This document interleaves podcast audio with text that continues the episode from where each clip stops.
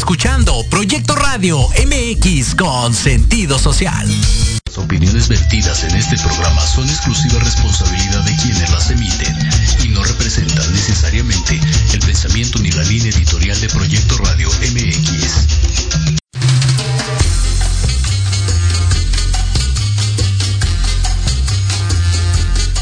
Mexicanas y mexicanos. Metropolítica. Infrastructure, infrastructure, infrastructure. El análisis Cállate, chachalaca. que, Que nadie, nadie pidió. pidió. Ahora dale un beso, cabrón. Lo más relevante y divertido de la política nacional. Haiga sido como haiga sido. Te lo resumimos. Porque la política debe conocerse, pensarse y criticarse. Hemos sido tolerantes hasta excesos críticos. Esto es Metropolítica. Y comenzamos. y tenga una buena, cálida y acogida recibida, eh, una acogida. No, no fue albur, no sean así.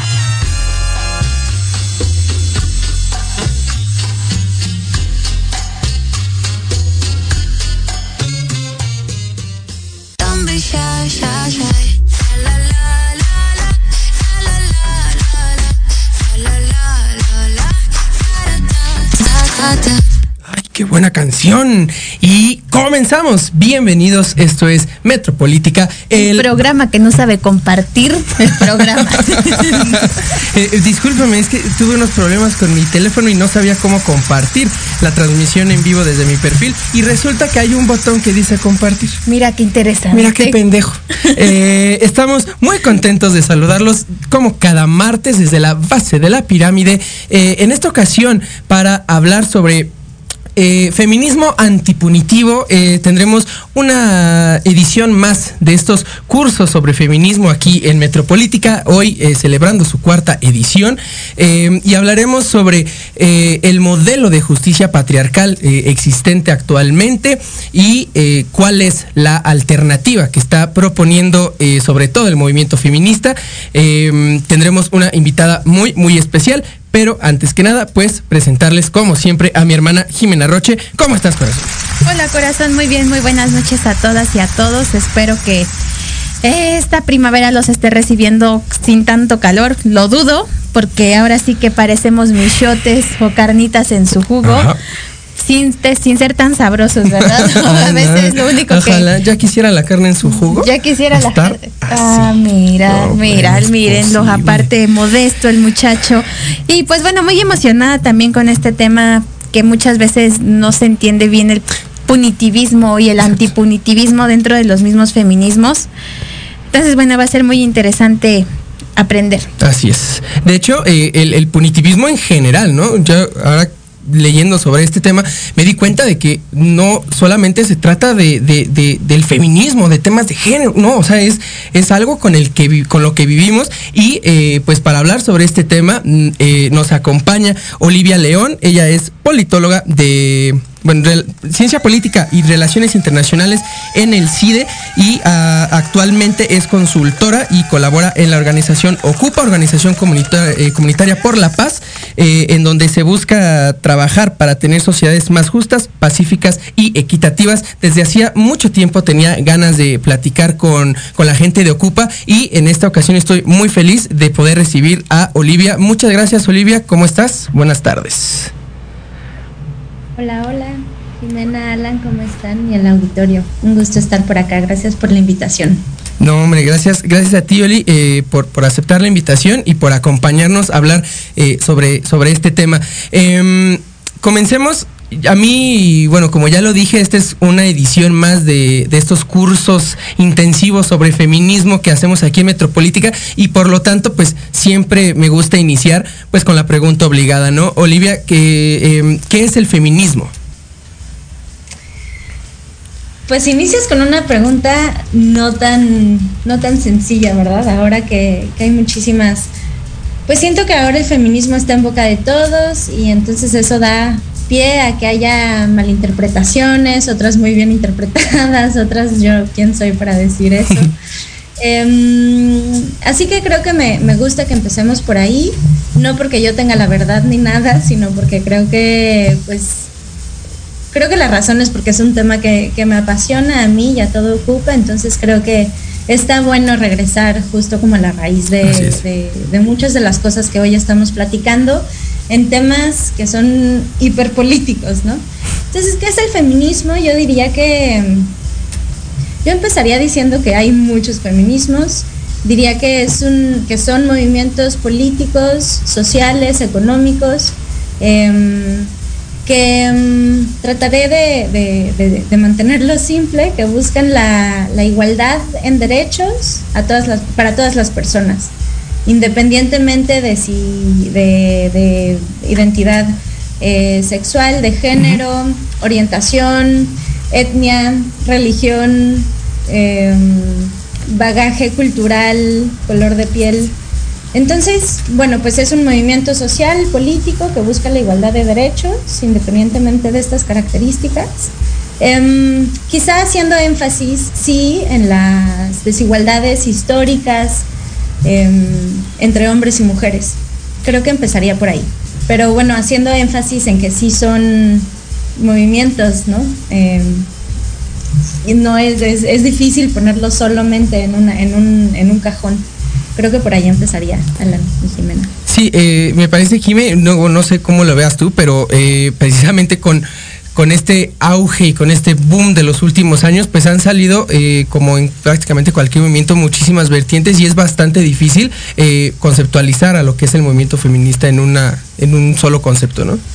Pues sí, o sea, creo que eso siempre ha sido eh, algo histórico que, que, hemos visto las mujeres feministas, ¿no? Que, que nos dimos cuenta de la diversidad de ideas que hay entre cada una de nosotras y que cada una abraza el feminismo que con el cual se siente más a gusto. Yo puedo decir que mi feminismo no es lineal, eh, es eh, de manera empírica, ¿no? Voy aprendiendo sobre la marcha, no aceptando obviamente discursos de odio dentro del mismo feminismo, eh, tratando de, de identificar, ¿no? También cuáles son nuestras causas y cuáles son mis causas que son similares a las de otras compañeras. Entonces, evidentemente, pues cada feminismo se vive de forma diferente, así sea, no sé, feminismo cultural, pero uh -huh. se vive de diferente forma cada, cada tipo de feminismo. Yo únicamente sí diría que mi feminismo es antipatriarcal y con esa línea yo, yo, me, yo me sigo. Eh, como ya lo, lo mencioné, eh, me, vamos a hablar sobre feminismo antipunitivo, es una nueva propuesta sobre, sobre la justicia. Eh, sin embargo, y antes de irnos a la primera pausa, me parece que es importante señalar eh, pues en dónde estamos ahorita y, y, y, y, Olivia, si nos pudieras ayudar a decirnos, pues, qué carambas es el punitivismo, ¿no? Eh, ¿En qué sistema vivimos actualmente? Pues el punitivismo es. Eh, es difícil decir si es una. Yo diría que es una reacción social generalizada que hemos tenido desde hace, desde hace unos años. Eh, y que es una reacción eh, uh -huh. que busca el castigo. Claro. Eh, como una reacción a las injusticias y una reacción a las violencias y una reacción a eh, pues tanto enojo que muchas personas estamos sintiendo ahora por muchas, muchísimas injusticias que, que, sabemos que existen. Eh, pero eso, ¿no? O sea, el punitivismo, pues por definición, es eh, la búsqueda del, del, castigo. Yo creo que sí generalizado y, creo que a, una escala que sí es dañina.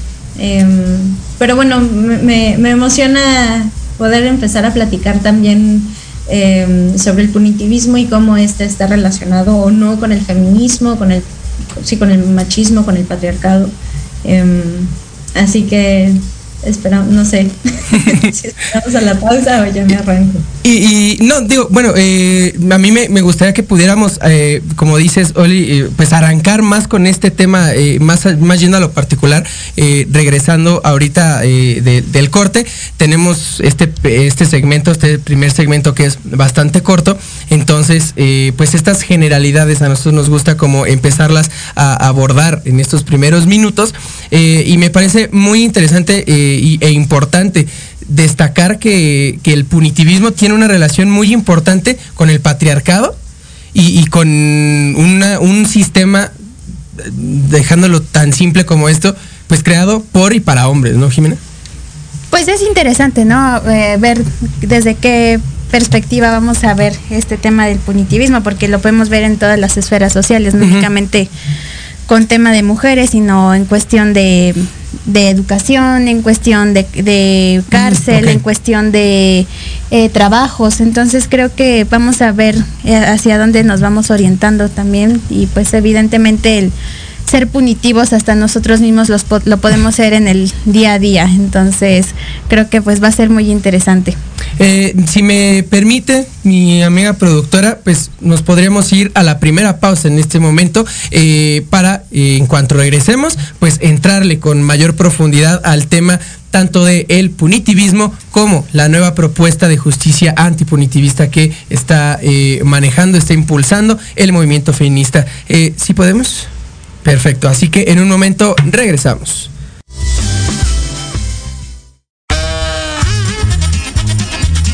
Oye, oye, ¿a dónde vas? ¿Quién, yo? Vamos a un corte rapidísimo y regresamos. Se va a poner interesante. Quédate en casa y escucha la programación de Proyecto Radio MX con sentido social. ¡Uh, la, la, chulada! Peón, alfil. Reina come torre. Rey, inamovible. Jaque. Café en Jaque, el programa de entrevista cultural sobre la escena artística de México y América Latina. Acompaña a Pablo Ramírez todos los jueves a las 11 de la mañana por Proyecto Radio MX, con sentido social.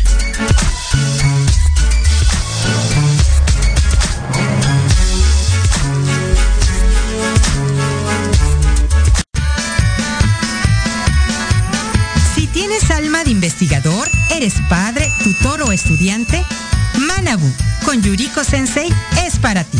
Programa diseñado para hacer tu vida más fácil en las labores escolares. Escúchanos todos los jueves de 3 a 4 de la tarde en Proyecto Radio MX. Manabu, porque nunca dejamos de aprender.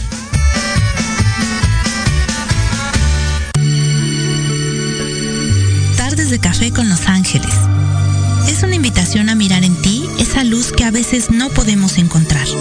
Yo soy Marta Liliana Santuario y te espero todos los jueves a las 6 de la tarde por Proyecto Radio MX, con sentido social.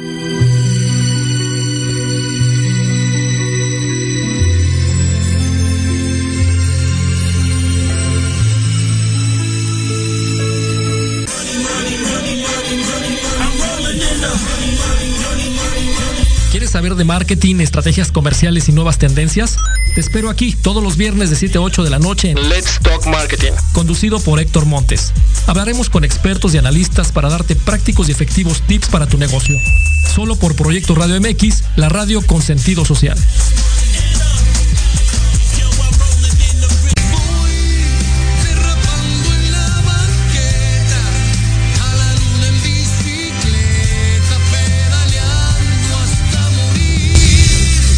Y regresamos, eh, estamos de vuelta aquí en Metropolítica. Eh, antes que nada, pues pedir eh, disculpas al auditorio por el, bajo volumen. Como saben, el, tema de pues la tecnología, mano. Pues siempre nos, nos agarra, nos puede agarrar en jaque. Eh, conecte su celular a una bocina para que pueda disfrutar el bonito episodio que tenemos el día de hoy. Y bueno, ya estamos aquí de regreso. Eh, ya utilizamos el primer bloque, Jime Oli, para eh, pues poner las generalidades del tema de hoy, ¿no? Tanto el feminismo como eh, el punitivismo, esta, eh, digamos, actitud del Estado que va encaminada a simplemente eh, el castigo de los delitos que, digo, se contrapone eh, esencialmente con una teoría más moderna, una teoría sociológica más moderna de lo que es el delito, eh, entendido como una construcción social y, y por lo tanto síntoma de, no de casos aislados, sino de condiciones y estructuras materiales muy específicas que, pues, obviamente tienen que atacarse desde, desde la raíz y no buscar inmediatamente la, eh, el castigo, ¿no? Eh, pero bueno, antes de, digo, creo que ya me adelanté un poquito, pero eh, si pudiéramos, Oli, volver un poquito a lo que a, lo que es el punitivismo y en dónde nos encontramos actualmente y sobre todo, pues cómo se relaciona una actitud punitivista estatal con los problemas de género y el feminismo. A ver, pues creo que, mm, a ver, el punitivismo entonces es una, una lógica centrada en el, en el castigo, ¿no? Y creo que ahí nos invitaría a ustedes, a- al auditorio, a mí misma, a hacer un ejercicio de, de tomar un paso para atrás y preguntarnos, bueno, em, ¿por qué creemos que todo se soluciona con castigo, no? Em, si en realidad lo que el punitivismo, como yo lo encuentro, como yo me empecé a acercar al feminismo antipunitivo, es em, preguntándome, bueno, pues si no son, la- si el castigo, si la cárcel, si más penas, si más años en la cárcel no son necesariamente la, solución, y ahorita llego a ese punto, em, ¿por qué no? Primero, ¿por qué?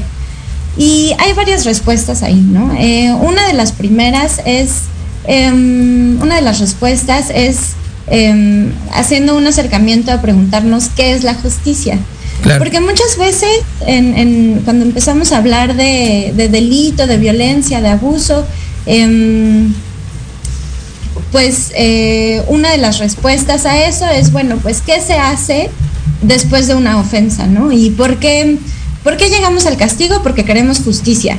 Y porque hemos crecido muchos años, porque nos han enseñado muchos años en películas, en historias, em, no solo, no solo el Estado, sino como la- la- las, pues sí, eh, eh, La misma cultura, La cultura. popular.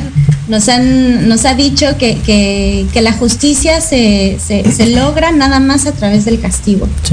Y entonces ahí es donde yo llego a preguntarles a ustedes, al auditorio, a mí misma, entonces si no es vía castigo, ¿qué si es la justicia? Y ahí es donde todos nos empezamos a enredar y todos empezamos en trompicones porque en realidad nunca nos hemos puesto a preguntarnos eso.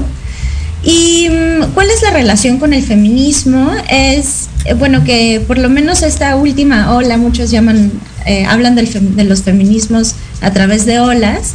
Em, esta en la, que, en la que ahora estamos, uno de sus mayores fuertes ha sido em, pues muchos movimientos de mujeres que han denunciado los, abusos y las violencias eh, sexuales o de género que han vivido.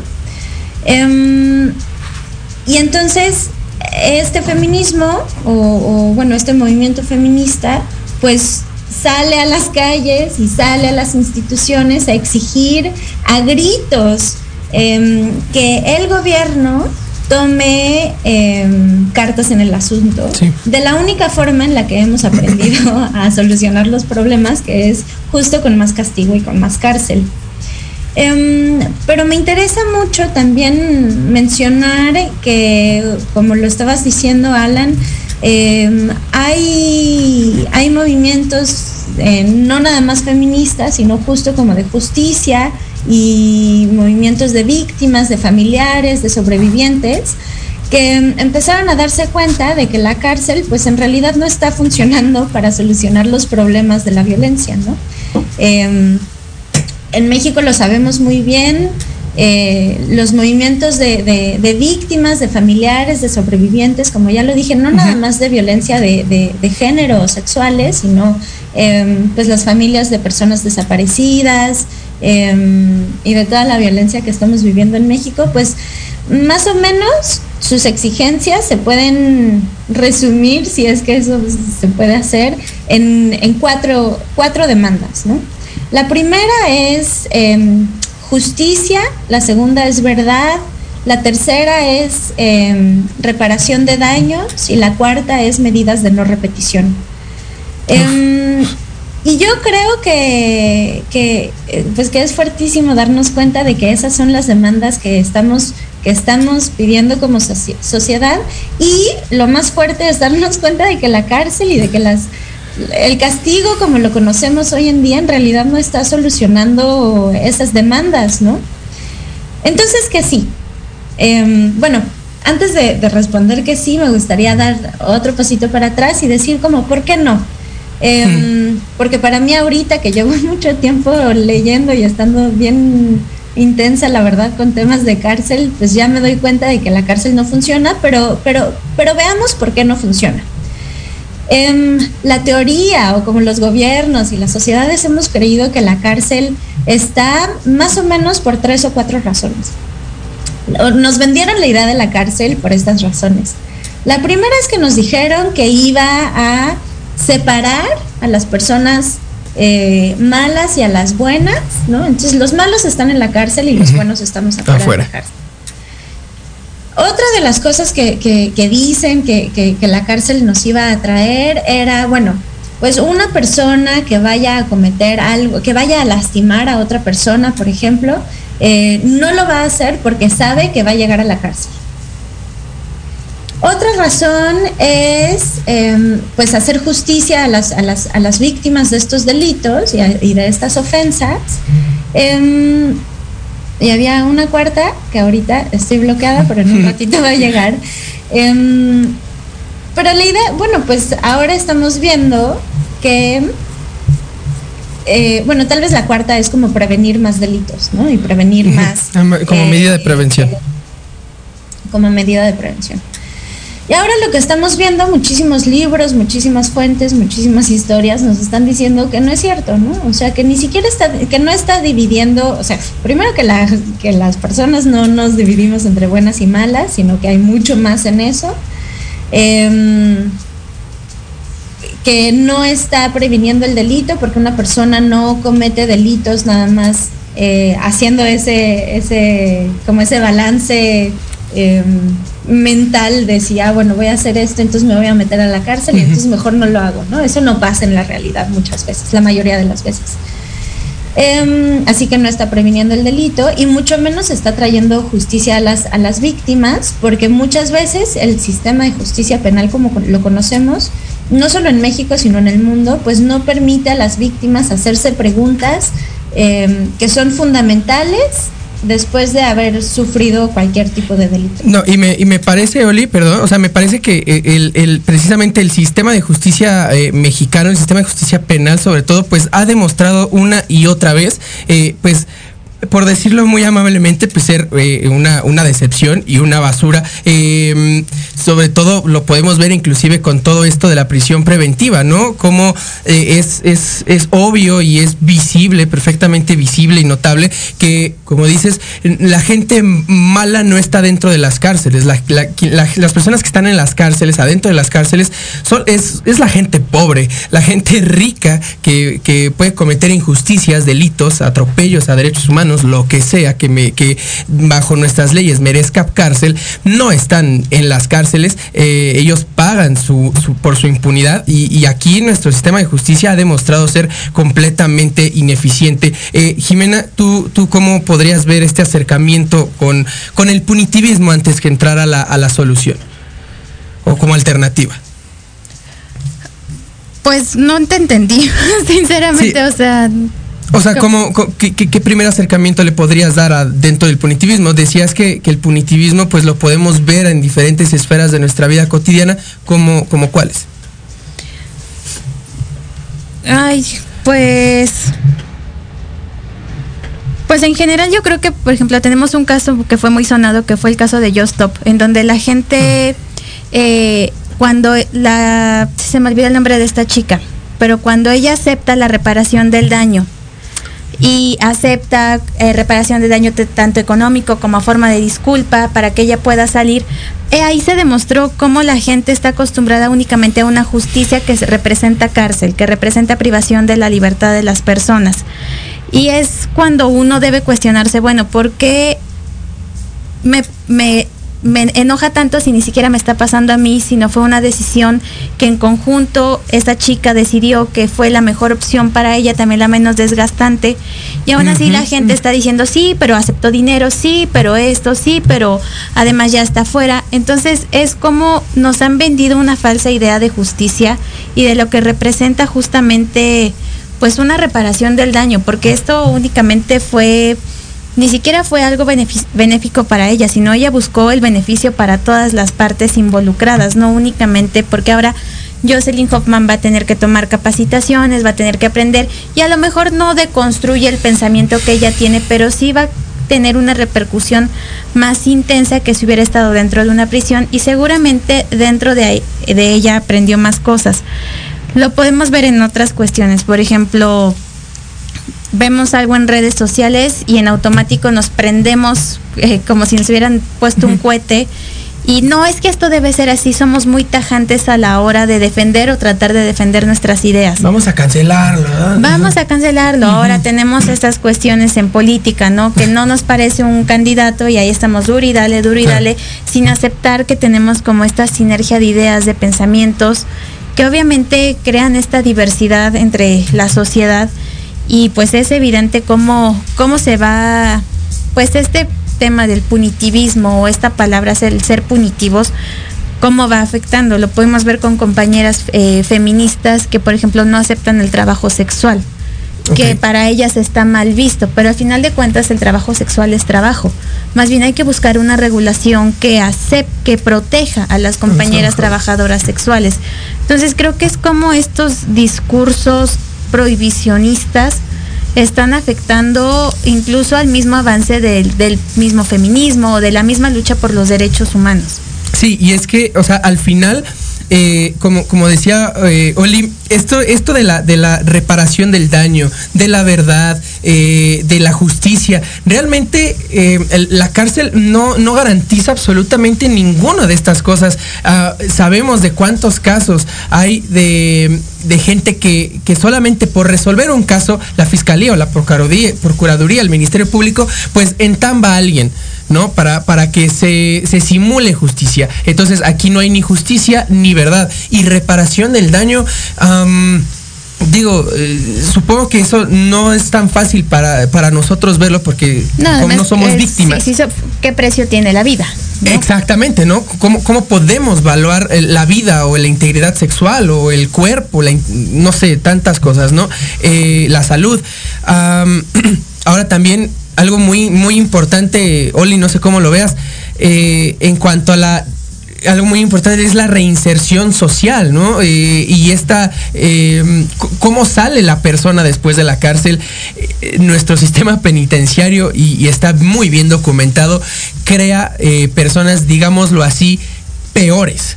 O sea, quienes entran a la cárcel salen haciendo cosas mucho peores, ¿no? Y esto se ve, por ejemplo, en la prisión preventiva para ya ahorita el, el robo de autos amerita prisión preventiva. Eh, robo de autopartes. Imagínate un joven que roba una, auto- un autoparte, lo agarran, lo entamban. Puta, güey, va a salir haciendo quién sabe qué cosas, ¿no? Eh, entonces, mm, muchos, muchos, en, muchos en contra, ¿no? Muchos argumentos en contra de este sistema punitivo, Olimpia. Olivia, perdón. Em, gracias a los dos por haber eh, hablado de temas que son fundamentales en justo cuando estamos hablando de, las cárceles, de la justicia y del feminismo, em, especial ahora en México, ¿no? Pero en todo el mundo.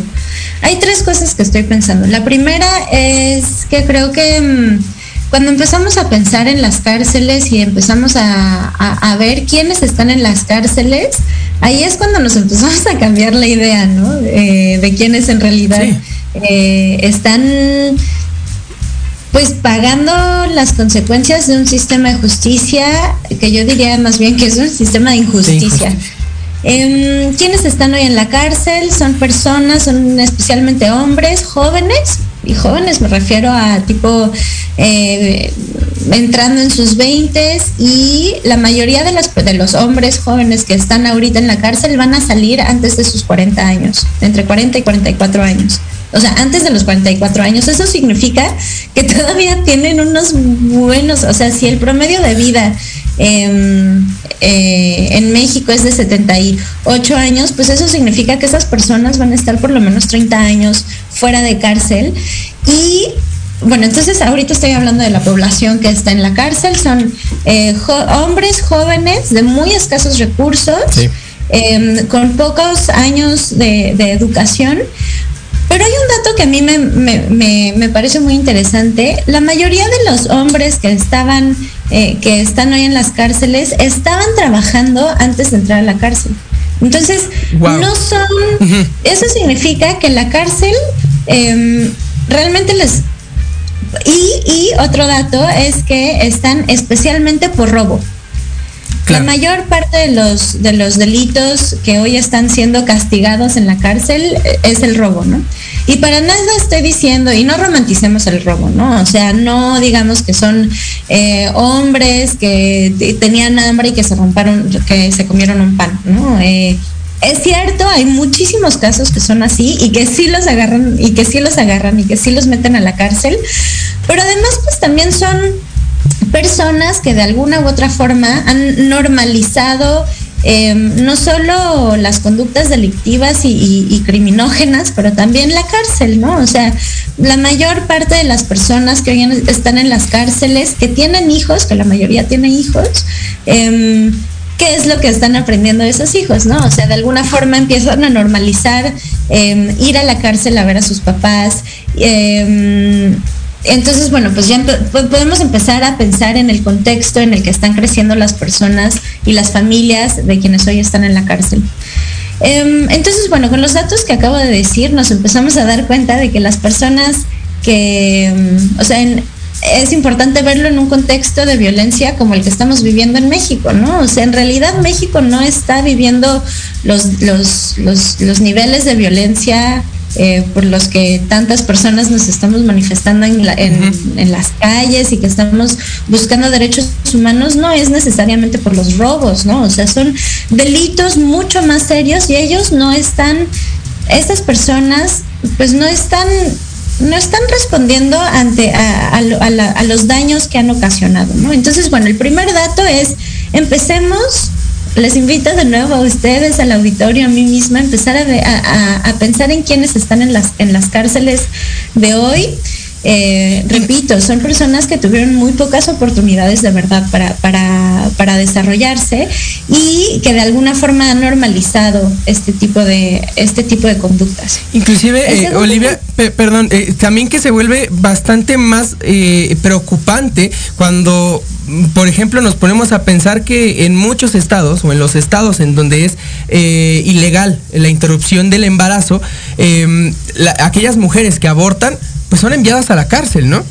Tenemos muchos casos de mujeres eh, que son presas o que terminan siendo presas eh, o aprisionadas por, por motivos de aborto. Entonces ahí es donde, donde también la lógica eh, pues como que no da para mucho más. Eh, digo, puedes o se puede debatir si se puede debatir que el robo, el, el- homicidio, el feminicidio, eh, muchos otros delitos, sí pueden, sí deben de ser castigados con cárcel, pero el aborto, Jimena, ¿dónde, en- en- ¿qué, Eh, qué lógica que- que- persigues? pues creo que son dos casos aislados, sumamente aislados. O sea, una cosa estamos hablando como de robo y otra cosa es sobre la decisión del cuerpo. Por eso. Entiendo hacia dónde quieres dirigirlo, pero creo que es interesante que terminemos de escuchar a esta Olivia respecto a estos puntos que estaba dando, porque no, creo que no nos cambia mucho el chip en cuanto a a los puntos importantes y a- para ampliar el panorama. Sí, sabemos que hay mujeres que están siendo privadas de su libertad por decidir sobre su cuerpo,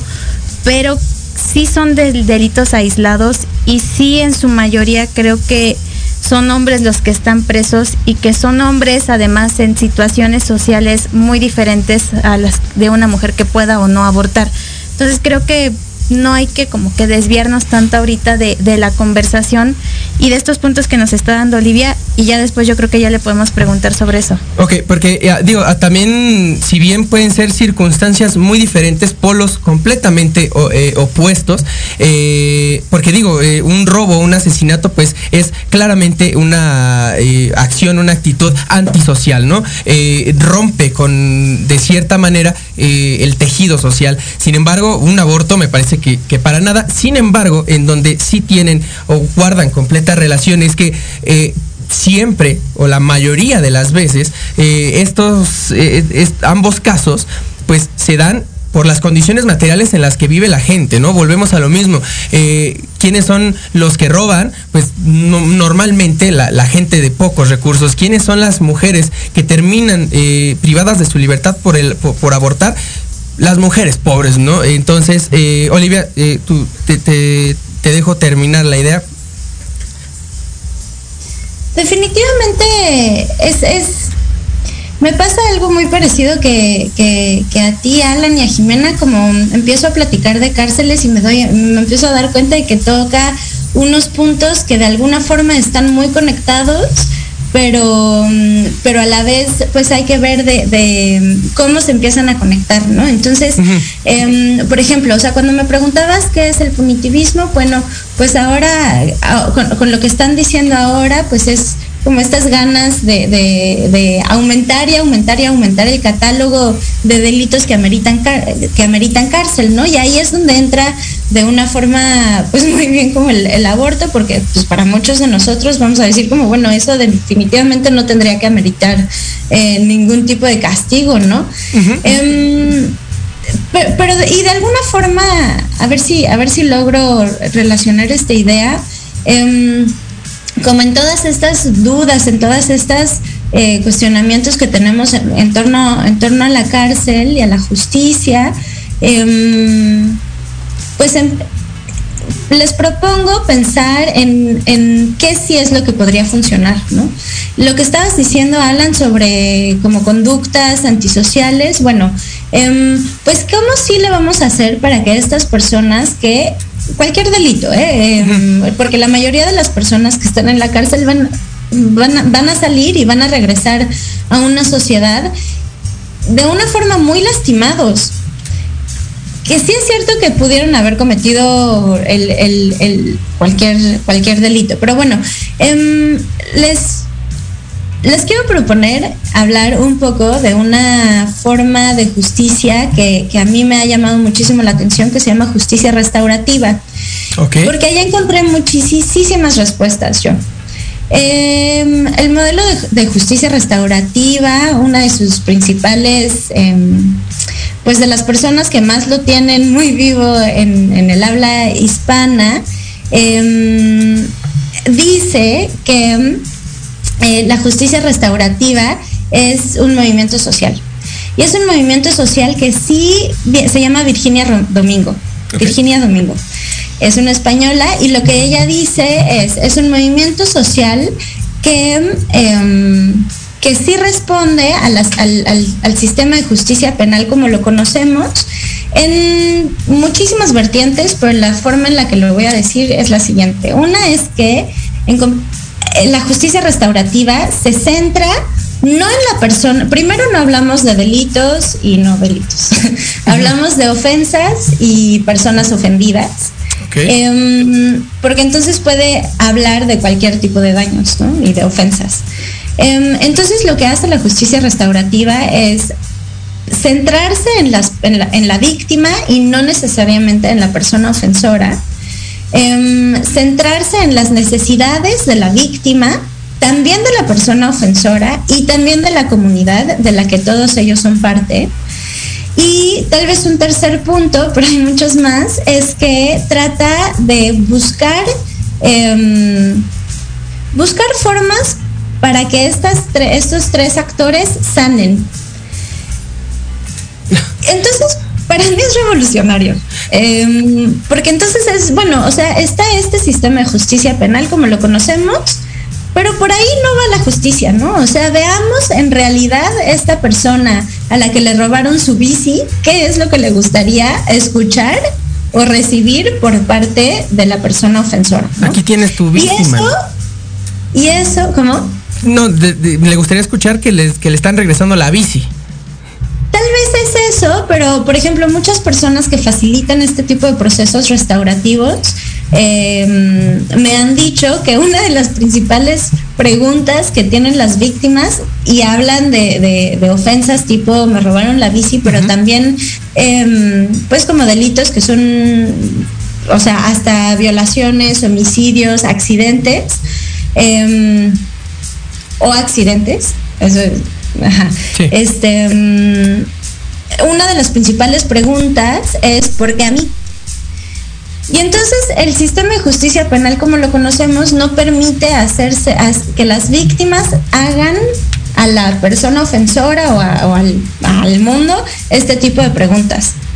Algo que sí me gustaría eh, mencionar es que hay muchísimos tipos de procesos de justicia restaurativa, entre ellos uno, el que hay, sí, uno es eh, hacer encuentros entre las víctimas y las perso- personas ofensoras.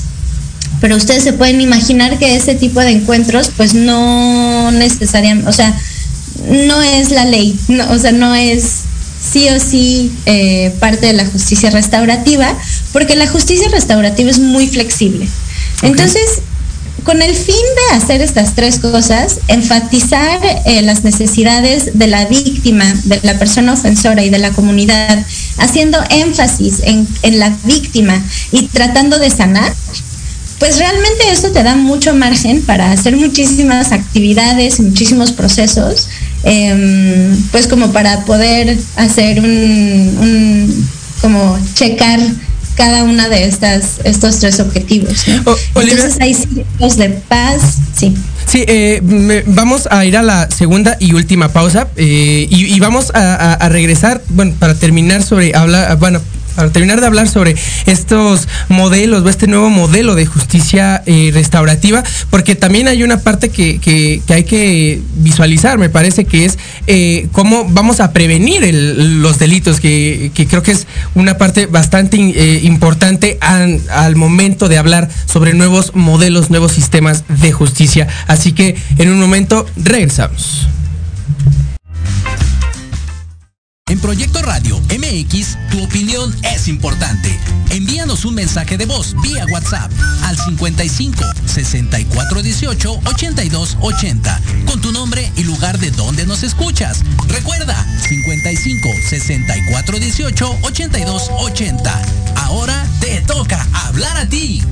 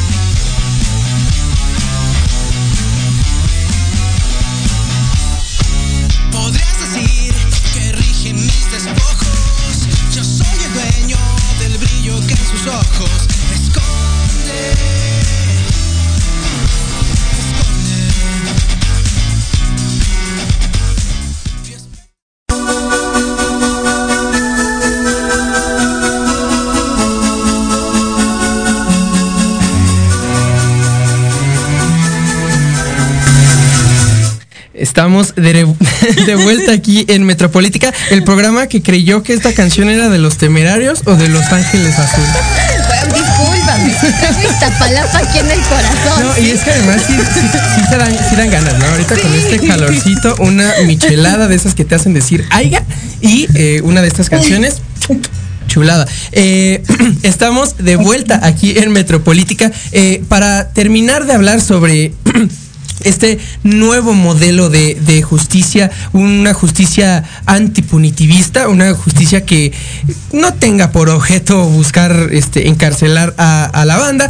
Eh, y, sin embargo, pues ya hemos planteado tanto las desventajas, los contras de este sistema actual, como un, diferentes propuestas, ¿no? Sobre todo la la justicia restaurativa.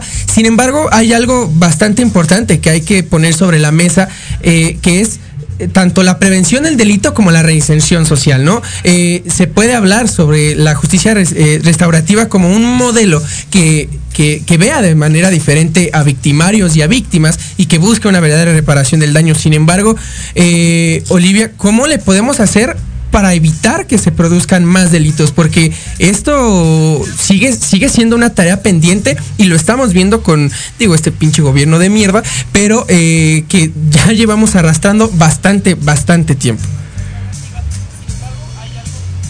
Bueno, pues yo creo que si yo supiera la solución, no es, no, ya, ya, ya estaríamos de otro lado, ¿no? No nada más yo, pero supongo que no es tan fácil como para solucionarlo así. Lo que Ricardo Anaya sí tenía soluciones. ¿Cómo? Y Ricardo Anaya sí tenía soluciones y nadie votó por él. Eso diría nuestra amiga panista Jimena. Pero. Jamás este- diría eso. sí, Olivia. Pues creo que mm, una de las cosas que más hemos estado platicando mucho, muchas activistas que estamos muy involucradas en temas de justicia, de justo de violencias, en cárceles y tal, em, estamos viendo y proponemos que em, la reinserción social es una es un tipo de prevención de violencias. Em, lo pongo, lo pongo aquí, más como para empezar a explorar también cuál es el, qué es la reinserción social y por qué, porque a veces como que justo como que hablamos de estos, de estos conceptos y en realidad no, no, no sabemos muy bien a qué, a qué nos referimos. Entonces la re- reinserción social es em, como el último eslabón, no es el cómo, es el último eslabón de la justicia y del sistema de justicia, eh, de cualquier tipo de, justicia, penal, restaurativa, eh, diría que hasta transicional. ¿Y por qué? Pues porque ahí ya estás haciendo, si hubiera una reinserción social eh, real o como pacífica, eh, que pudiéramos ver casi todos los, en todos los casos de las personas que están hoy en la cárcel, entonces podríamos ver que las personas que están hoy en la cárcel y que van a salir de la cárcel pueden de alguna forma regresar a la sociedad de una forma jus- justa y pacífica. ¿Y cómo podríamos lograr eso? Pues obviamente con el sistema de hoy pues está muy difícil porque en realidad lo, lo que estaban diciendo ustedes hace ratito es muy cierto, ¿no? O sea, hoy las, las cárceles y los penales son casi como universidades del crimen. Sí. Y entonces, a- a- a- la verdad es que a las personas que hoy están en la cárcel y van a salir, pues les estamos pidiendo una labor titánica, ¿no? O sea, no solo ya estaban eh, en, Ocupa, siempre decimos que- que quienes hoy están en la cárcel sufren tres tipos de marginaciones, ¿no? Una es antes de la cárcel, porque tal vez no tuvieron tantas oportunidades, ni educación, ni tanta educación o oportunidades económicas. Durante la cárcel, porque lo que hacemos es mandarlas casi como a un, a un rincón y, y confinarlas y decir, bueno, ahí te ves tú. Les quitamos muchísimas veces su trabajo y cuando salen de la cárcel, pues otra vez las marginamos porque no les damos realmente oportunidades para regresar a la sociedad, ¿no? Perdieron su trabajo, muchas veces perdieron su familia, perdieron muchísimos amigos y hay muchísimo estigma social eh, que lastima muchísimo en contra de las personas que salieron de la cárcel. Entonces, en ese contexto les estamos pidiendo que no solo no delincan, sino que sean mucho mejor, sea lo que sea que eso significa, que como estaban antes, ¿no? Y entonces en realidad lo que tendríamos que estar haciendo es si ya están en la cárcel por algún delito que cometieron, pues por lo menos apoyarlas, eh, capacitándolas para regresar de una forma mucho más eh, amistosa a la sociedad y no por ellos, ¿no? O sea, obviamente si estuvieron ahí fue porque tuvieron algunas carencias emocionales, psicosociales, eh, y ya ni hablar de las que estaba hablando hace ratito, ¿no? Entonces, eh, hay muchísimos proyectos culturales. En Ocupa, eh, en realidad, creemos que, que hay 12, tres ejes para que, para que pueda haber reinserción em, real, ¿no? Como la estamos buscando como sociedad. La primera es con apoyo y un seguimiento emocional y psicológico importante, o sea, un muy buen seguimiento eh, psicológico. El segundo es a través de la cultura y proyectos artísticos, culturales, de literatura. Acabamos de hacer una donación impresionante de libros a muchísimos penales eh, a lo largo de, en algunos, pues sí, en varios penales de, de México. Em, y tal vez el tercer enfoque sí es un, pues, un, enfoque no punitivo, ¿no? Y, y- y restaurativo. Em, porque sí creemos que si lograra, o sea, si las personas que hoy están saliendo de cárcel lograran no regresar a la cárcel, entonces ya estamos de gane, ¿no? Pero lo que estamos haciendo otra vez es que las personas que hoy están en la cárcel, eh, cuando las sacan, cuando salen de, la cárcel con las condiciones que ya describí, em, pues muchas veces en los dos o tres primeros años después de su, de su liber- liberación, pues regresan a, a la cárcel, ¿no? Entonces, un buen proyecto de reinserción social haría que esas personas que hoy están en, la cárcel, por lo menos ya no vuelvan a delinquir para que ya no regresen a la cárcel. Em, pues eso, ¿no? O sea, con proyectos culturales, con mucho apoyo económico y también psicológico. Eh, Jimena, am, digo, creo que ya hemos eh, recibido muchísimo, muchísima información, nos hemos dado una idea de un nuevo modelo de justicia restaurativa que rompe absolutamente con, con el modelo eh, punitivista actual. Eh, a modo, a modo de conclusión, ya estamos entrando en los últimos minutos, que, ¿cuál podría ser tu, tu reflexión eh, de, de todo el episodio de hoy? Pues eh, tengo un conocido que hace seis años eh, fue ingresado justamente a- al penal de, de aquí de Cuautepec y todo se consigue dentro de, de la cárcel, de la prisión. Y evidentemente eh, consiguió un teléfono celular, tiene Facebook y de repente estamos en contacto él y yo y nos escribimos, ¿no? Me cuenta las cosas que ha vivido, ya terminó la preparatoria, ha sido eh, beneficiario de justamente de tratar de esta reinserción para cuando él regrese a la sociedad.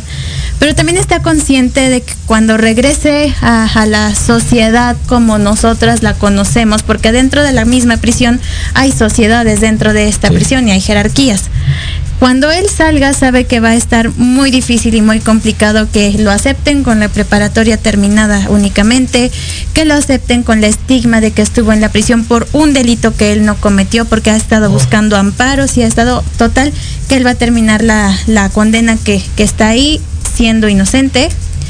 Y tercero, que no hay como una red de apoyo fuera. O sea, a lo mejor tenemos estos espacios como lo son Ocupa, pero no son generales. Obviamente sale la gente de prisión y es, como ya lo dijo Olivia, común que vuelvan a reincidir. Y ahora sí, si no eran, van a ser, porque obviamente tienen que, Ya, tienen que.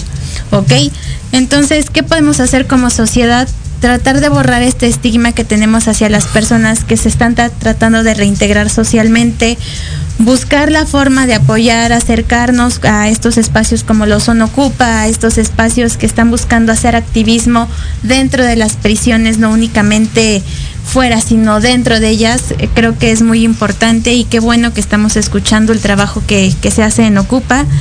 Y pues recordar que muchas de las personas que están dentro de prisiones ni siquiera son culpables, son presuntos culpables y únicamente están ahí por presunci- presunción de, Culpabilidad. de culpabilidad. Entonces, pues ser muy empáticos, eh, tratar de apoyar, recordar que son seres humanos y que al final de cuentas, pues todos merecemos una segunda oportunidad en la medida en, lo en la que se puede.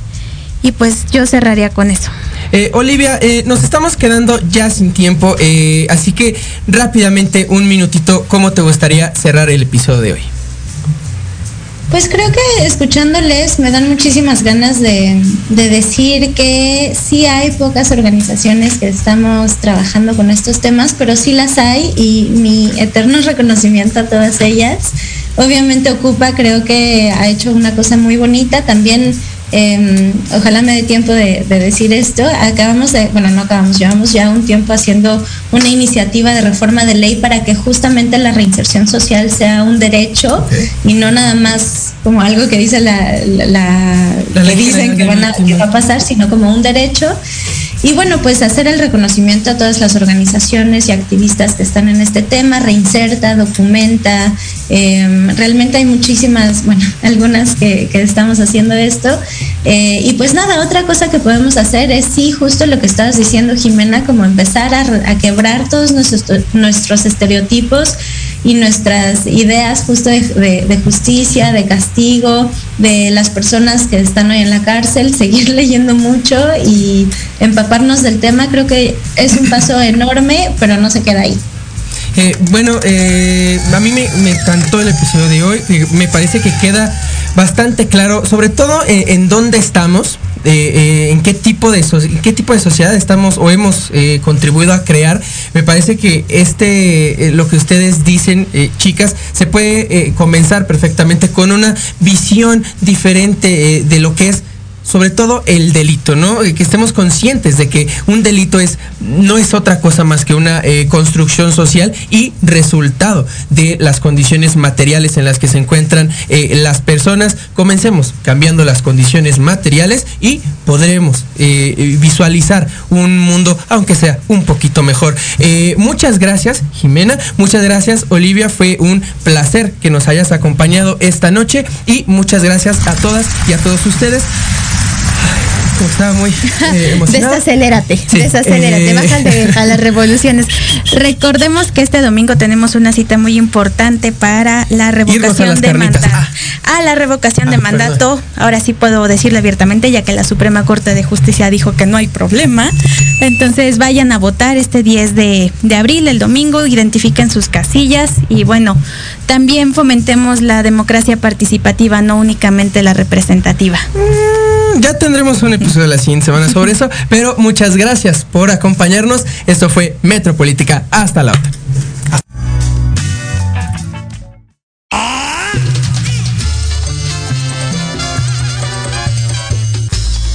¿Se lo acabaron todo? Hasta aquí ha llegado Metropolítica. No, no fue albur, no sean así. El análisis. ¡Fuchicaca! Que, que nadie pidió. Ya sé que no. Nos escuchamos la próxima semana en punto de las 8 de la noche. Solo aquí, en, en Proyecto, Proyecto Radio MX, MX con sentido social. Se acabaron los privilegios.